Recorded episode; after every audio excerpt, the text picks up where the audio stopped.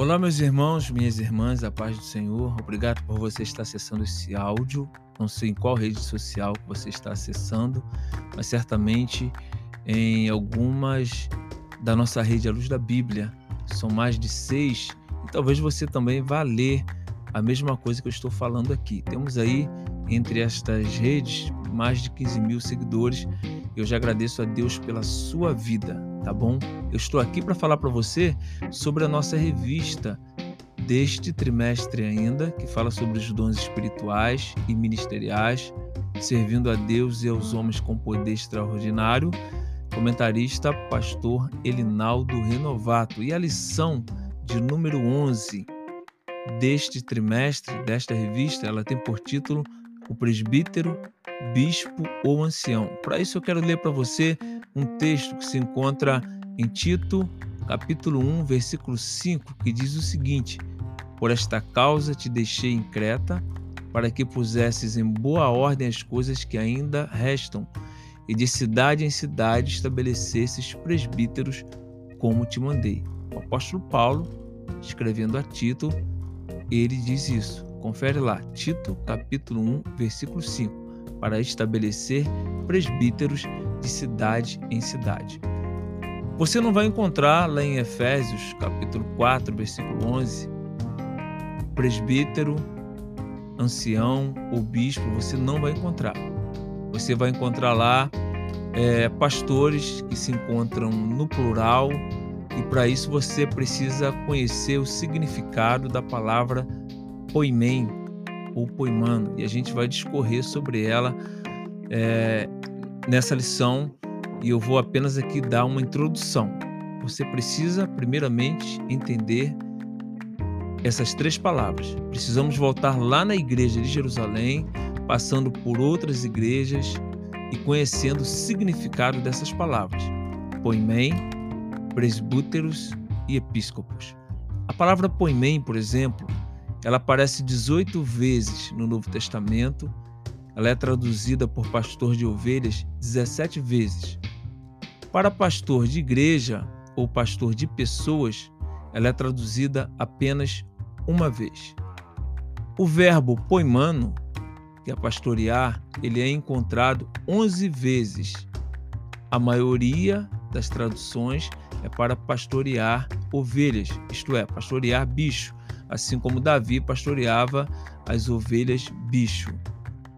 A palavra presbúteros ela é encontrada 66 vezes no Novo Testamento, 66 vezes traduzida por presbítero ou presbíteros, isto é, no singular ou no plural. E a palavra episcopo ela é encontrada cinco vezes no Novo Testamento e é traduzida por bispo quatro vezes. Então a palavra episcopos é encontrada cinco vezes no Novo Testamento e ela é traduzida por bispo quatro vezes. Primeiramente, você precisa entender o significado destas palavras para você poder entender não só a função do presbítero e também a função do pastor, e você vai ver que dentro destes livros que eu vou te citar da Bíblia, do Novo Testamento, começando por Atos, você vai ver que essas palavras, elas vão se alternarem, elas vão se entrelaçarem. Então é muito importante você conhecer o significado das palavras para que você não possa entrar naquela questão do analfabetismo funcional, isto é, dizer uma palavra sem saber o que ela significa.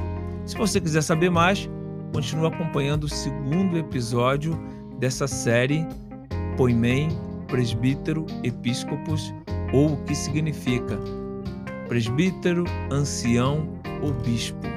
Deus abençoe você e, se Ele permitir, até o próximo episódio. Acompanhe-nos nas nossas redes sociais, principalmente no Facebook e no Instagram, que é onde a gente mais atua, tá bom? Temos também no Kawaii, temos é, no TikTok, nós temos também no YouTube, enfim.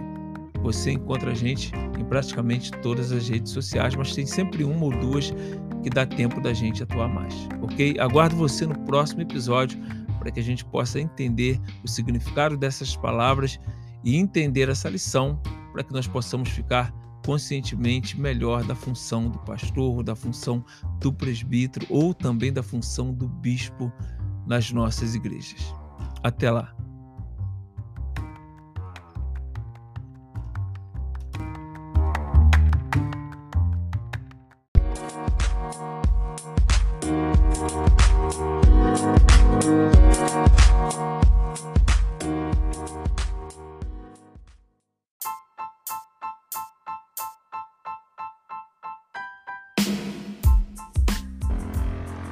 Eu não sei se você sabe, mas há textos na Bíblia que são mal interpretados. E muita gente sabe disso, mas eles não mudam porque esses textos vão beneficiar eles.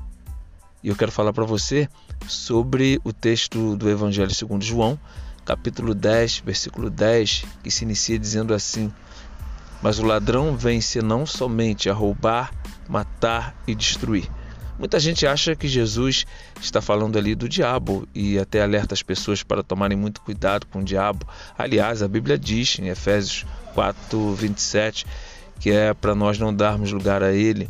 Pedro também escreveu para nós sermos sóbrios, vigilantes, porque o diabo anda em nosso derredor, bramando como leão, buscando a quem possa tragar. Então a gente deve sim tomar cuidado com o diabo. Tiago escreveu que é para nós podermos resisti-lo firmes na fé. Mas o texto de João, capítulo 10, versículo 10, não está falando do diabo. Para isso você precisa ler o contexto para você poder entender o que Jesus está falando. E Jesus está falando ali de homens fraudulentos, de homens pastores, líderes, é, professores, mestres, ensinadores que se utilizam é, do evangelho também para roubar as pessoas. Jesus está falando de homens, Jesus não está falando do diabo. Então, tome cuidado com o diabo, mas também tome cuidado com homens, que às vezes eles nem são usados pelo diabo, mas a Bíblia diz que nós temos três inimigos: a carne, o mundo e o diabo.